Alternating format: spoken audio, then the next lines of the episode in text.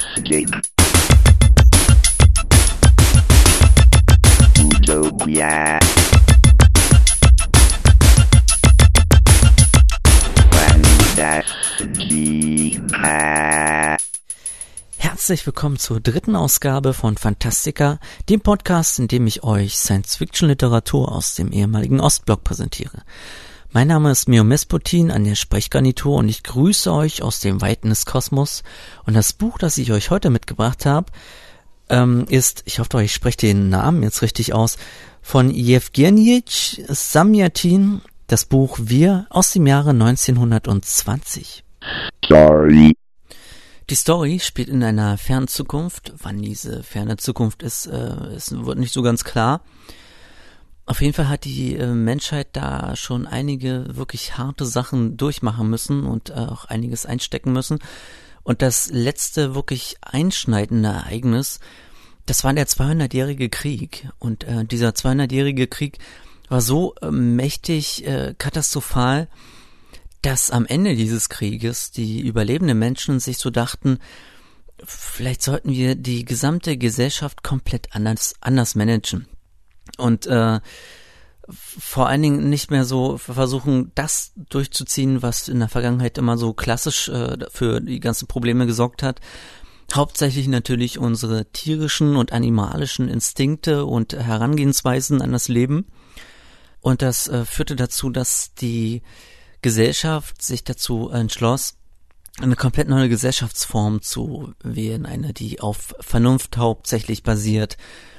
Und ähm, diese Gesellschaftsstruktur ähm, nennt sich der einzige Staat, geführt vom großen Wohltäter. Und dieser Wohltäter ist halt so quasi der, in Anführungszeichen, Anführer der, des gesamten Staates. Und dieser Staat ähm, ist jetzt nicht mehr so ohne weiteres jetzt so weltumfassend, sondern ähm, äh, besteht aus lauter Staatinseln, die auf der gesamten Welt existieren. Beziehungsweise sind es nicht wirklich ernsthaft Inseln, aber es sind so quasi so Städte, die so äh, quasi vom Rest der Welt abgeschottet sind. Und in, in diesen Inseln ähm, ist alles wirklich perfekt. Da ist alles perfekt durchgeplant, alles perfekt organisiert. Die Menschen ähm, basieren alles, was sie tun, auf rationellen Gründen. Und äh, es ist von vorne bis hinten alles perfekt durchgearbeitet. Die Menschen sind auch wirklich hundertprozentig der festen Überzeugung, dass die Art und Weise, wie sie leben, äh, wirklich auch das Beste ist, weil im Endeffekt schon seit dem Ende des äh, 200-jährigen Krieges haben sie keinen Krieg mehr. Also es ist wirklich alles wunderbar und ähm, diese äh, Form der ja durch Planung führt dann dazu, dass das Ganze äh, im Laufe der Zeit zu einer Art ähm, Technokratie wird. Bis hin dazu, dass selbst die äh, Einwohner dieser Städte keine ja keine Namen mehr haben. Die werden einfach nur mit Buchstaben und mit Nummern ähm, bezeichnet. Und äh, das führt natürlich dazu, dass über Namen man halt keine Klassenunterschiede mehr herstellen kann und im weitesten Sinne gibt's auch keine Klassenunterschiede mehr. Also alles, was wirklich äh, Gesetz ist, das ist halt wirklich der Plan. Und ähm, dieser Plan nennt sich die Gesetzestafel. Und die Gesetzestafel ist nicht sowas, was wir jetzt so kennen, so das Grundgesetz oder das äh, ja, Strafgesetzbuch oder so, sondern es handelt sich eigentlich dabei um einen konkreten Arbeitsplan, nach dem oder Lebensplan, nach dem jeder konkret zu leben hat. Konkret ist da wirklich Minuten genau aufgeschlüsselt, wann jeder aufzustehen hat, wann jeder konkret zur Arbeit zu gehen hat, wann jeder nach Hause zu kommen hat, wann jeder isst. Alles ist perfekt durchgeplant, so dass man wirklich sich 100%ig darauf verlassen kann. Es ist so, wie es jetzt ist und so wird es auch in Zukunft sein. Das heißt so, es gibt keine Überraschungen und dadurch auch äh, relativ wenig Konfliktpotenzial. Aber wenn alle gleichzeitig essen, wenn alle gleichzeitig arbeiten, wenn alle gleichzeitig ähm, schlafen gehen, was für Konfliktsituationen soll es dann noch entsprechend geben? Und das ist wirklich alles, ja, eine wunderbare Utopie. Diese Stadt ist umringt von einer grünen Mauer und diese grüne Mauer wird auch als solche bezeichnet. Und äh, außerhalb dieser Mauer ist, fängt so die reale Welt an. Das ist so eine Welt, in die sich die Einwohner nicht mehr raustrauen. Sprich, ähm, Pflanzen, Bäume, Natur, alles was so ähm, ja nicht perfekt planbar ist, wurde, wurde halt einfach alles hinter dieser Mauer mehr oder weniger verbannt ähm, und äh, abgeschottet. Nur hin und wieder so, gerade so in der Frühlingszeit, ähm, kommt dann so gelber Staub, wahrscheinlich sind das so Pollen von irgendwelchen Pflanzen, äh, über diese Mauer rübergeweht. Und ähm, das ist so wunderbar auch ähm, zitiert hier. Dieser süßliche Staub macht die Lippen trocken. Man muss sie alle Augenblicke mit der Zunge anfeuchten. Alle Frauen, die mir begegnen, haben diese süßen Lippen, die Männer natürlich auch. Das verwirrt das logische Denken ein wenig. Aus diesem kleinen Stückchen wird dann natürlich auch klar, dass es hundertprozentig jetzt natürlich auch nicht technokratisch zugehen kann, weil im Endeffekt der Mensch ist und bleibt nun mal ein Mensch.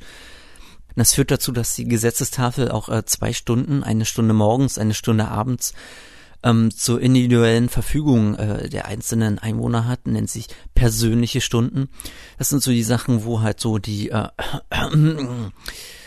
unschicklichen Sachen durchgeführt werden, weil auch die müssen sich irgendwie äh, fortpflanzen. Und ähm, ja, aber ansonsten ist das wirklich so perfektioniert und wahrscheinlich äh, wird auch in Zukunft dieses Problem gelöst, so dass selbst äh, für die persönlichen Stunden eine ordentliche Möglichkeit gefunden wird, diese auf eine Art und Weise zu vollziehen, dass es für die gesamte Gesellschaft äh, wunderbar ist. Ähm, und diese Gesellschaft entschließt sich nun, ein Raumschiff zu bauen. Und dieses Raumschiff nennt sich Integral. Und äh, der Zweck dieses Raumschiffes dient dazu, ähm, die Gesellschaftsform, in der sie leben, unter zivilisierten ähm, Raumvölkern, also anderen Völkern im Universum nahezubringen. Sprich, äh, die, dort alles, äh, was diese Gesellschaft zu, zu bieten hat, zu sammeln und dann mit dem Integral ins Weltall rauszuschicken. Und ähm, wenn eine außerirdische Zivilisation jetzt darüber stolpert, dann kann sie aus diesen Erfahrungen natürlich lernen und versuchen auch eine solche technokratische Gesellschaft bei sich selber zu integrieren. Was äh, in den Augen der Gesellschaft dieses einzigen Staates natürlich wirklich die Perfektion einer, einer Gesellschaft einfach nur darstellen kann. Und so ein Raumschiff baut sich natürlich auch nicht von selbst und man kann jetzt auch nicht sagen, so jetzt macht mal alle, erst recht nicht in einem so technokratischen Staat, wie der einzige Staat es ist, und da gibt es einen Chefkonstrukteur dieses Raumschiffes, äh, des Integrals, und das ist D503. Und D503 ist dafür verantwortlich, dass das Ganze technisch auch ordentlich funktioniert, dass das Ganze ordentlich aufgebaut wird, dass es möglichst perfekt auch alles funktioniert. Die Inhalte, die dann mit dem äh, Integral ins Weltall geschickt werden sollen, sind jetzt nicht irgendwelche willkürlich zusammengewürfelten Inhalte, sondern bestehen aus ähm, lauter Inhalten, die von allen Leuten stammen, also allen, die im einzigen Staat wohnen. Und äh, da werden halt äh, entsprechend äh, wissenschaftliche Erkenntnisse gesammelt, äh, gesellschaftliche Erkenntnisse. Es werden natürlich auch Gedichte gesammelt, also Gedichte auf die äh, wunderbare Poesie von äh, Werkzeugen, von Maschinen, von von von von Durchdachtheit auch D503 als äh, Konstrukteur des Integral wurde äh, dazu mit aufgefordert, äh, etwas dazu zu beizutragen, was dann ins All geschickt werden kann. Und er selbst hält sich jetzt nicht so sonderlich für den, ja, für denjenigen, der jetzt imstande ist, großartig äh, irgendwelche Inhalte zu produzieren er versucht es trotzdem und er schreibt eine Art Tagebuch. Und in diesem Tagebuch schreibt er so seine Gedanken zum einzigen Staat und äh, zur Gesellschaftsform äh, rein und äh, seine Bewunderung für die Perfektion und für die Durchdachtheit der Technokratie und äh, versucht natürlich äh, den äh, Außerirdischen, für die er das schreibt, ähm, die Gesellschaftsform näher zu bringen, klarer zu, zu, machen, warum das wirklich die beste Art und Weise ist, äh, wie man eine Gesellschaft organisieren sollte. Und führt dazu auch äh, regelmäßig Beispiele an aus äh, unserer Vergangenheit, ähm, indem er die Gesellschaftsform des einzigen Staates vergleicht mit der Art und Weise, wie die Menschheit früher gelebt hat und dass es äh, echt absurd war, dass die Menschheit da hat überhaupt auf irgendeine Art und Weise überleben können und sie nicht selbst an sich selbst gescheitert sind. Und er reflektiert das Ganze anhand dessen, was so äh, seine Vorfahren, also wir quasi, ähm, getan hätten, beispielsweise allein schon die Tatsache, dass es in diesem einzigen Staat äh, ein Konzept von Ich überhaupt gar nicht gibt und auch nicht in Bezug auf ähm, Besitzdenken, sondern dass sowas wie äh, Beziehungen oder auch ähm, allgemein äh, irgendwelche Wirtschaftsgüter oder so, dass sie halt von allen geteilt werden. Deswegen äh, wird auch immer von wir gesprochen. Wir sind äh, eine Gesellschaft, wir sind eine Einheit und ähm, das Individuum, das zählt in dieser Form gar nicht so wirklich. Eines Tages nun ähm, kommt äh, zur persönlichen Stunde von D503 seine äh, quasi Partnerin O90 vorbei, um ihn zu einem Spaziergang abzuholen. Denn äh, für normalerweise werden die persönlichen Stunden der einzelnen Nummern dazu genutzt, äh, ja, eine Art Ausgleichsspaziergang zu machen. Das sieht dann so aus, dass ähm, alle äh, runtergehen auf die Straße. Es wird ähm, Marschmusik gespielt, die äh, musikalisch perfekt durchstrukturiert ist und dann marschieren sie in äh, perfekten Viererreihen, in perfekten Gleichschritt quasi durch die Straßen. Und D503 erinnert sich so an seinen Arbeitstag, frühmorgens an dem Tag, als ähm, ja wirklich mal wieder die Perfektion der äh, technischen äh, Elemente, der Art und Weise, wie die Konstruktion des Integral vonstatten geht, ja diese Poesie quasi ähm, äh, erleben konnte und das ihn wirklich total in Verzückung gesetzt hat. Und daran hat er sich in dem Moment wieder erinnert, durch diese Perfektion der Art und Weise, wie alle marschieren, perfekt zur Musik. Und plötzlich kommt ihm in so Erinnerung, dass in einem Museum früher er mal gesehen hat, wie früher, als so äh, die Menschheit noch nicht so perfekt durchorganisiert war, wie da die Welt äh, vonstatten ging und es einfach nur totales, pures Chaos und man kann sich eigentlich gar nicht so wirklich ernsthaft vorstellen, wie das Ganze funktionieren soll. Und das kam ihm dann so absurd vor, dass er unwillkürlich erstmal lachen muss und zwar so richtig lauthals. Und spontan kommt äh, von seiner Seite quasi ein Lachen als Echo zurück von einer anderen Nummer. Und er blickt sich so um und er blickt dann I330. Und äh, I330 ist ähm, ist schlank, sehnig und äh, geschmeidig wie eine Gerte. Und äh, wenn sie äh, die Augenbrauen hochzieht, dann formt ihr Gesicht quasi so eine Art X. Und das macht ihn so ein bisschen total äh, wuschig und ähm, total verwirrt. Und auf jeden Fall kommen die beiden so ein bisschen ins Gespräch über die Philosophie, dass ähm, äh, D503 natürlich von der Perfektion dieser Welt hundertprozentig überzeugt ist. Und ähm, I330 äh, hinterfragt ihn so ein bisschen so in Form von, ist das wirklich so? Jedoch nicht, äh, sagt nicht offensichtlich so, es könnte auch sein, dass die Perfektion falsch ist oder so, sondern ähm, sie hinterfragt einfach nur. Und ähm, D503 ist erstmal total irritiert, so, äh, was, was soll denn das jetzt? Die Perfektion ist doch äh, großartig und wunderbar und äh, uns geht so gut, wie es noch nie jemanden in der Vergangenheit hatte gehen können und ähm, ja, was sollen diese Fragen? Und I330 schaut ihn aber trotzdem nur seltsam an und sagt dann so zum Abschied, vielleicht sehen wir uns ja morgen im Auditorium 112.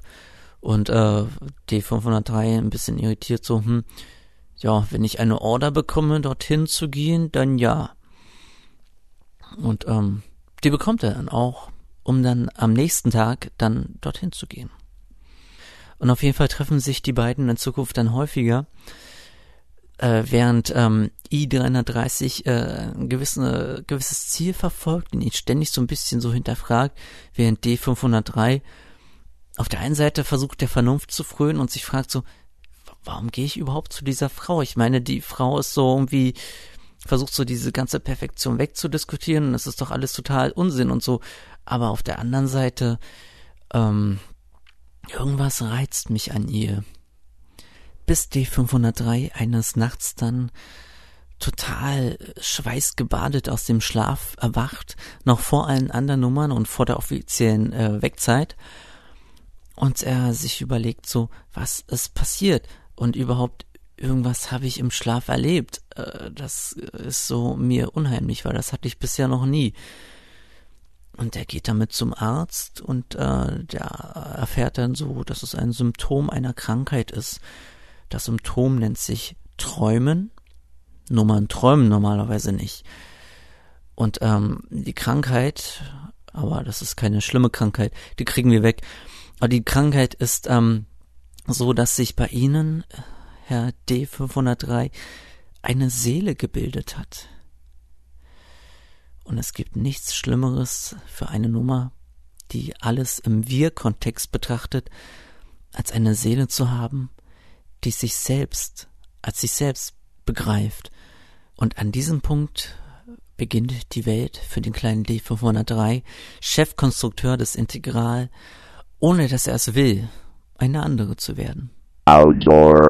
Jewgenitsch Iwanowitsch Samyatin wurde 1884 in Lebedjan geboren und ähm, damals war halt noch der Zar an der Macht. Das war noch äh, weit, weit vor der Sowjetunion und erst recht weit, weit davor, dass äh, sich der äh, Ostblock gebildet hat. Und ähm, er wurde zuerst äh, vom Beruf Schiffsbauingenieur studierte dann später am Polytechnischen Institut in St. Petersburg und ähm, während dieser Studienzeit schloss er sich den äh, Bolschewiki an. Das waren diejenigen, die dann später die Oktoberrevolution losgebrochen haben und dann die Sowjetunion ähm, gegründet. Innerhalb dieser Partei hat er sich sehr stark äh, engagiert für halt die Einsetzung des Kommunismus und äh, halt gegen den Zar. Und er war auch äh, beteiligt an ähm, der Organisation äh, zur legendären Meuterei des Panzerkreuzers Potjemkin, wozu Eisenstein später dann noch einen Film gedreht hat, wobei der nicht hundertprozentig korrekt jetzt den äh, historischen Tatsachen entspricht.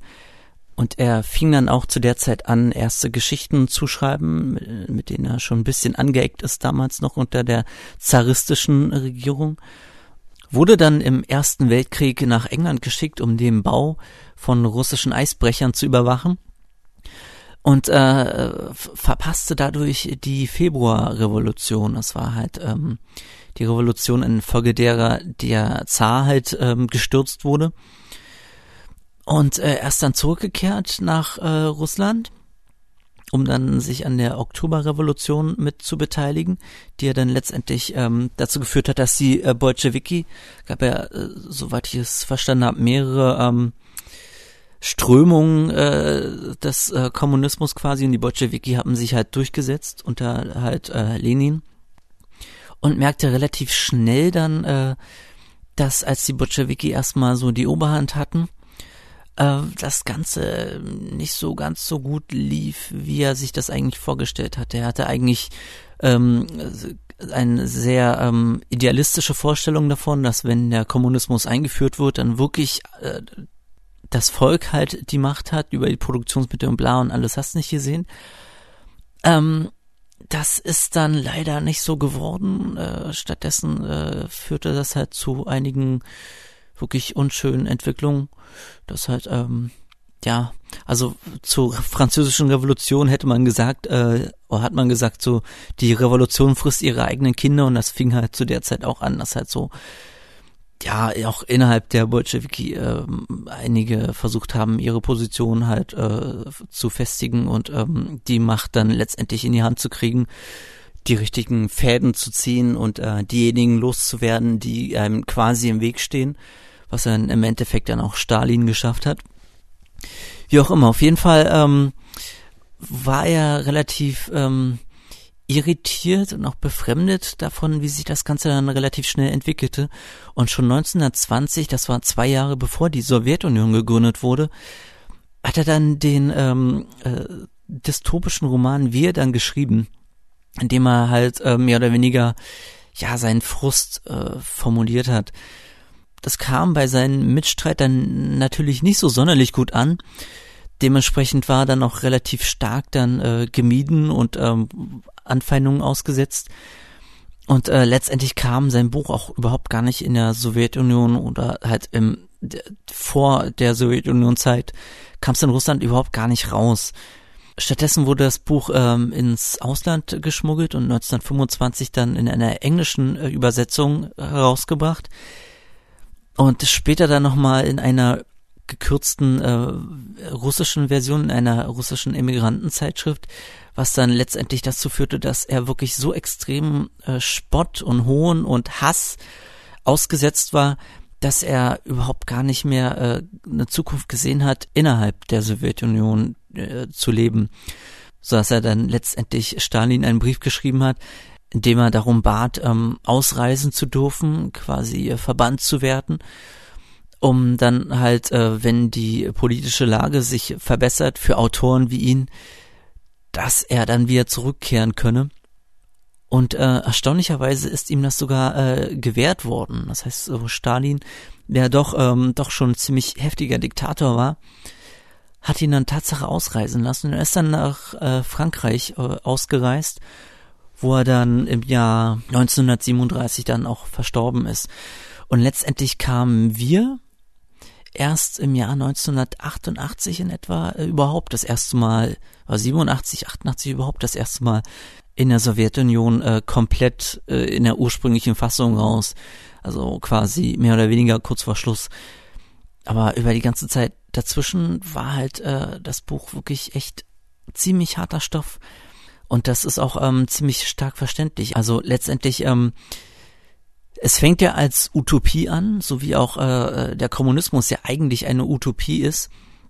Aber letztendlich äh, im Laufe des Buches äh, blättert er quasi immer mehr so die ganzen einzelnen äh, oberflächlichen Schichten ab und dringt halt immer tiefer ein, wie äh, dieser einzige Staat ja halt strukturiert ist und wie er halt wirklich im Inneren aussieht. Das hat das oberflächliche und das ja idealistische Bild, das der Staat von sich versucht zu vermitteln, nicht so wirklich dem entspricht, was er eigentlich ist.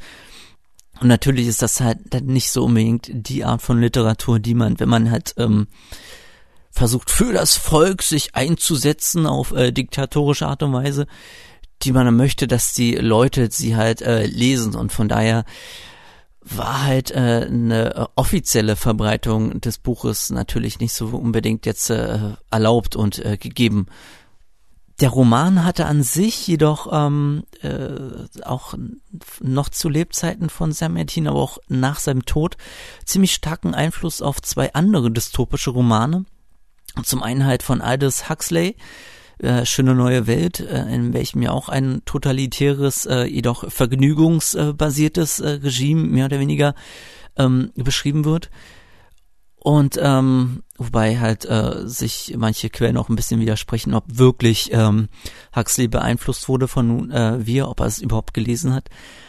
Wer es aber so wohl gelesen haben soll, ähm, das ist George Orwell, der bekannt ist äh, mit Farm der Tiere und gerade auch mit 1984. Und äh, genauso wie Samuel Tins Wir ähm, ist 1984 auch äh, so, hat eine ähnliche Entstehungsgeschichte. Beide waren überzeugte Kommunisten und im Endeffekt äh, entwickelte sich das Ganze aber auf eine Art und Weise, wie die beiden sich das halt nicht vorgestellt haben, das sein sollte, dass halt doch wieder irgendwelche Leute ankamen, die die Macht übernommen haben und halt die Deutungshoheit übernommen haben, um halt irgendetwas zu ja installieren, was halt fernab von Kommunismus ist. Und als Reaktion darauf haben halt beide halt ein Buch geschrieben. Samertin halt wir und äh, 1984 halt von George Orwell.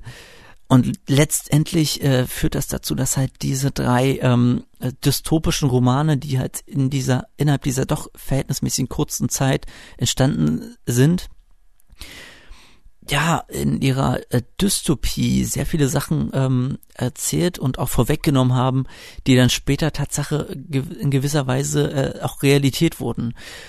Und äh, 1984 gerade in Richtung ähm, Überwachung, äh, schöne neue Welt in Richtung äh, Konsum äh, und ähm, Vergnügungssucht. Und wir äh, erstaunlicherweise in Richtung halt wirklich Diktatur, also wirklich so diese dieses Ding, dass halt einer oben steht und halt die Deutungshoheit übernimmt und quasi alles wirklich äh, von vorne bis hinten bestimmt, womit er wirklich äh, ja seiner Zeit voraus war. Wer wie gesagt, er hat das Buch 1920 geschrieben. Das war halt noch äh, vor der Sowjetunion und vor halt Stalin und Konsorten. Und da hat er wirklich diesen ja, diesen Scharfblick schon gehabt, so weit äh, vorauszusehen. Äh, weshalb er auch mit diesem Scharfblick dann äh, durchaus als äh, der erste Dissident gesehen wurde, der halt ähm, letztendlich äh, unter seinen Ansichten und unter seinem Scharfsinn ja dann mehr oder weniger zu leiden hatte. Und gleichzeitig damit ein ähm, ja, Meilenstein in der Weltliteratur geschrieben hat. Eintragung Nummer drei. Übersicht. Der Rock, die Mauer, die Gesetzestafel.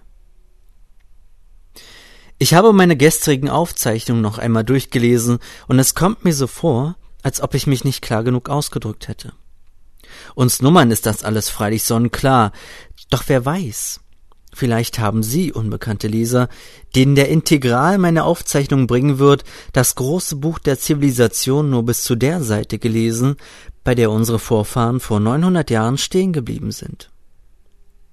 Es ist durchaus möglich, dass Sie nicht einmal solch elementare Dinge wie die Stundengesetzestafel, die persönlichen Stunden, die Mutternorm, die grüne Mauer und den Wohltäter kennen. Ich finde es lächerlich und zugleich sehr schwierig, Ihnen dies alles auseinanderzusetzen.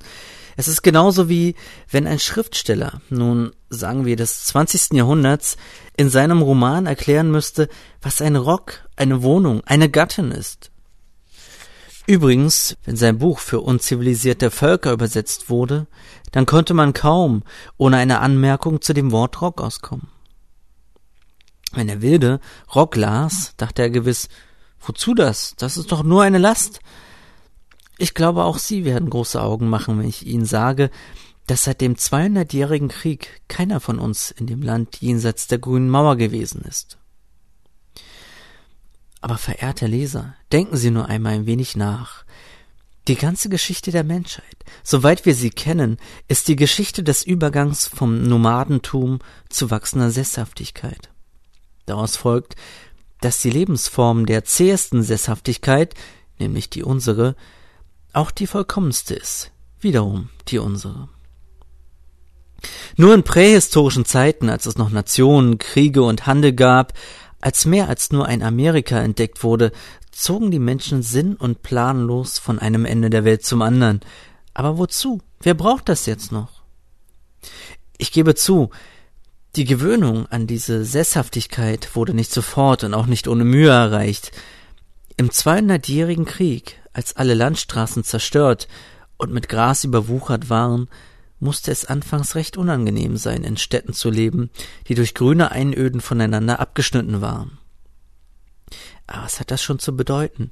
Nachdem der Mensch seinen Affenschwanz verloren, hat er wahrscheinlich auch nicht sofort gelernt, die Fliegen ohne dieses Hilfsmittel zu verjagen. Anfangs kam er sich ohne Schwanz zweifellos sehr kläglich vor. Anfangs hat er seinen Schwanz bestimmt schmerzlich vermisst. Jetzt aber, können Sie sich vorstellen, dass Sie einen Schwanz hätten? Oder dass Sie nackt auf der Straße herumliefen ohne Rock? Vielleicht tragen Sie noch einen Rock? Mir geht es ebenso. Ich kann mir keine Stadt ohne die grüne Mauer denken, kein Leben, das nicht in das Zahlengewand der Gesetzestafel gekleidet ist. Die Gesetzestafel. Von der Wand meines Zimmers blicken ihre purpurnen Zahlen auf goldenen Grund mir wohlwollend streng in die Augen. Unwillkürlich muss ich an das denken, was die alten Ikone nannten, und ich möchte Verse schreiben oder beten, was übrigens das gleiche ist. Ach, warum bin ich kein Dichter, um dich würdig zu preisen, o Gesetzestafel, du Herz und Puls des einzigen Staates. Wir alle, vielleicht auch Sie, haben schon als Schulkinder das größte aller uns erhaltenen Denkmäler der alten Literatur gelesen, den Eisenbahnfahrplan. Vergleichen Sie ihn einmal mit der Gesetzestafel und Sie werden sehen, das eine ist Graphit, das andere Diamant. Beide bestehen aus dem gleichen Element C, Kohlenstoff. Aber wie durchsichtig klar ist der Diamant, wie leuchtet er? Ihnen geht gewiss der Atem aus, wenn Sie die Seiten des Fahrplans entlang jagen, die Stundengesetzestafel hingegen verwandelt jeden von uns in einen stählernen sechsräderigen Helden des großen Poems.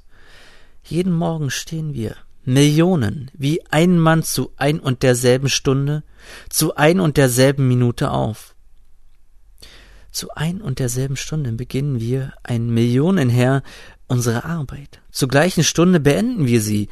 Und zu einem einzigen millionhändigen Körper verschmolzen, führen wir in der gleichen, durch die Gesetzestafel bestimmten Sekunde die Löffel zum Mund. Zur gleichen Sekunde gehen wir spazieren, versammeln uns zu den Taylor-Exerzitien in den Auditorien, legen uns schlafen. Ich will ganz offen sein. Die absolute endgültige Lösung des Problems Glück haben selbst wir noch nicht gefunden. Zweimal am Tag von 16 bis 17 und von 21 bis 22 Uhr spaltet sich der gewaltige Organismus in einzelne Zellen auf. Das sind die von der Gesetzestafel festgesetzten persönlichen Stunden. Zu dieser Zeit sehen Sie folgendes Bild. Die einen sitzen hinter geschlossenen Gardinen in ihren Zimmern, andere gehen im Takt zu den ehernen Klängern des Marsches auf dem Prospekt spazieren. Wieder andere sitzen am Schreibtisch, wie ich in diesem Augenblick. Aber ich glaube, man mag mich einen Idealisten oder Fantasten nennen, ich glaube ganz fest daran, dass wir irgendwann, früher oder später, auch für diese zwei Stunden einen Platz in der allgemeinen Formel finden werden, dass dann die Gesetzestafel sämtliche 86.400 Sekunden des Tages umfassen wird. Viel Unwahrscheinliches habe ich von jenen Zeiten gelesen und gehört, da die Menschen noch in Freiheit, nicht organisiert und wie die Wilden lebten. Aber am unbegreiflichsten war es mir immer, wie der damalige Staat, so unvollkommen er auch gewesen sein mag, es dulden konnte, dass die Menschen ohne Verordnungen lebten, die denen unserer Gesetzestafel vergleichbar wären, ohne Pflichtspaziergänge, ohne genau festgelegte Essenszeiten, dass sie aufstanden und zu Bett gingen, wann es ihnen gerade einfiel. Einige Historiker berichten sogar, dass damals die ganze Nacht Lampen in den Straßen brannten, dass die Leute nachts durch die Straßen gingen und fuhren. Ich kann das einfach nicht fassen. Zitiert ab Seite 13 aus der Paperback-Ausgabe 8. Auflage 2003 aus dem Verlag Kiepenheuer und Witsch in der Übersetzung von Gisela Drohler. Also im weitesten Sinne habe ich eigentlich äh, fast alles, was es zum Buch äh, zu wissen gibt, außer natürlich, wie es ausgeht, äh, habe ich eigentlich alles soweit ähm, schon euch erzählt, so dass mir eigentlich wirklich nur äh, eine Feststellung bleibt nach Lektüre des Buches, dass es mich wundert, dass es nicht zum Standard-Literaturwerk gehört, was man in der Schule so dran hat. Also dass man halt ähm, die Kinder werden halt immer mit Goethe ge äh, gequält, obwohl man äh, halt sowas wie Faust überhaupt noch gar nicht verstehen kann, wenn man in der Pubertät ist. Stattdessen wäre es doch weitaus sinnvoller, so ein Buch, ähm, ja, wie halt wir äh, in, in, in der Schule zu behandeln, in welchen halt wirklich Ideologien und äh, wie dann halt äh, in der Praxis Ideologien versucht werden umzusetzen, wo so wunderbar dargestellt wird und auch wunderbar verargumentiert wird und gleichzeitig auf eine Art und Weise halt äh, präsentiert wird, dass man auch lernt, hinter die Kulissen zu schauen und auch äh, entsprechend die richtigen Fragen zu stellen und auch äh, dann halt, äh, halt zu merken, anhand dieser, ja, ich würde es schon fast Allegorie nennen, zu, zu begreifen, ähm, ja, dass nicht jede Ideologie auch wirklich auch das ist, was sie immer so vorgibt zu sein.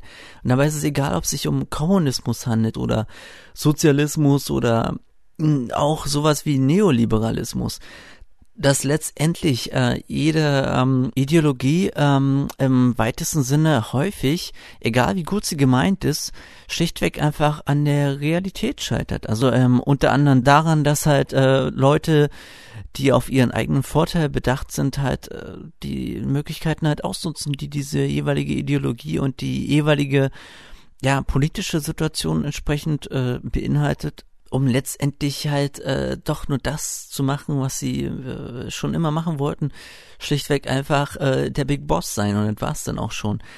Und äh, äh, bei allen Büchern, die ich so in Bezug auf Totalitarismus gelesen habe bisher, unter anderem halt auch 1984, ähm, drückt kein so kein Buch das so klar und verständlich aus wie halt wir und äh, macht das vor allen Dingen auch auf eine äh, wirklich interessante, einfache und trotzdem humoristische Art und Weise verständlich. Und das finde ich sehr großartig und bemerkenswert an dem Buch. Und deswegen, ja, es bekommt von mir eindeutig eine Leseempfehlung. Also falls ihr wirklich äh, das Buch noch nicht kennt, kaufen, lesen und wirklich echt beeindruckt sein davon, wie visionär das Buch ist äh, in einer Zeit, in der äh, die Welt, äh, gerade auch Europa und auch ähm, ja Russland sich äh, sehr stark im Umbruch befand. Wir von Jewgenij Semyatin aus dem Jahre 1920 erschienen im Verlag Kiepmeuer und Witsch in der Übersetzung von Gisela Drola und äh, auch in der originalen russischen Variante inzwischen gemeinfrei im Internet verfügbar, bekommt von mir eindeutig eine Leseempfehlung.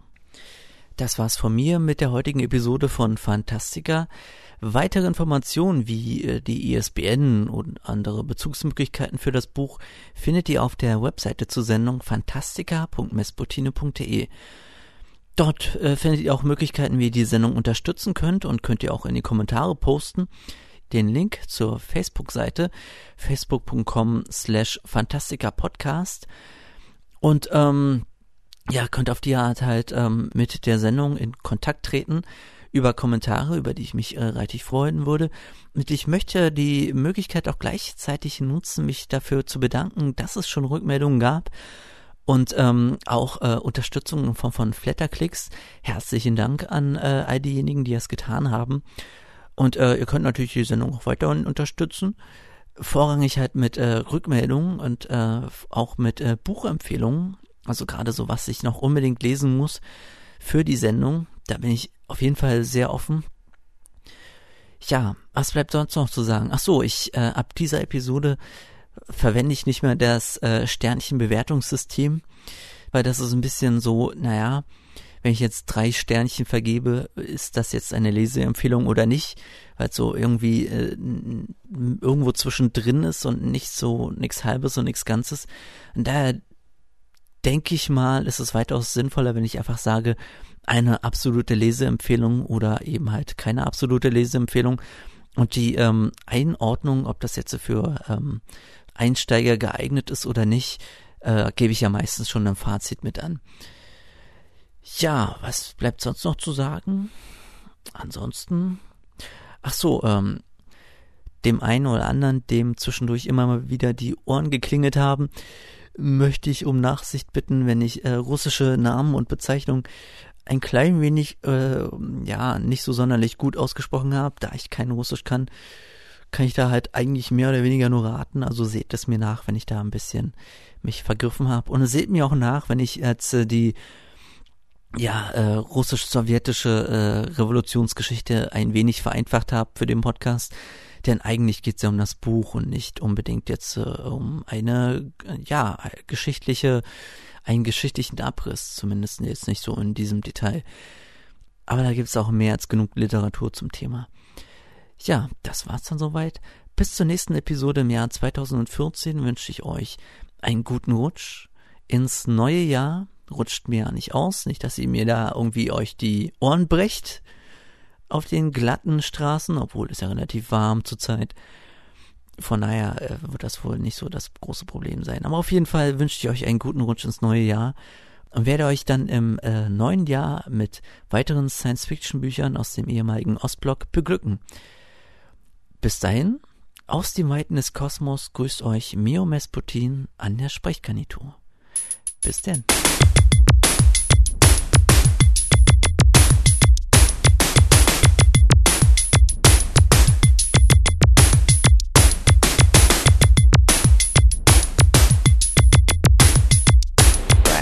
Fantastica.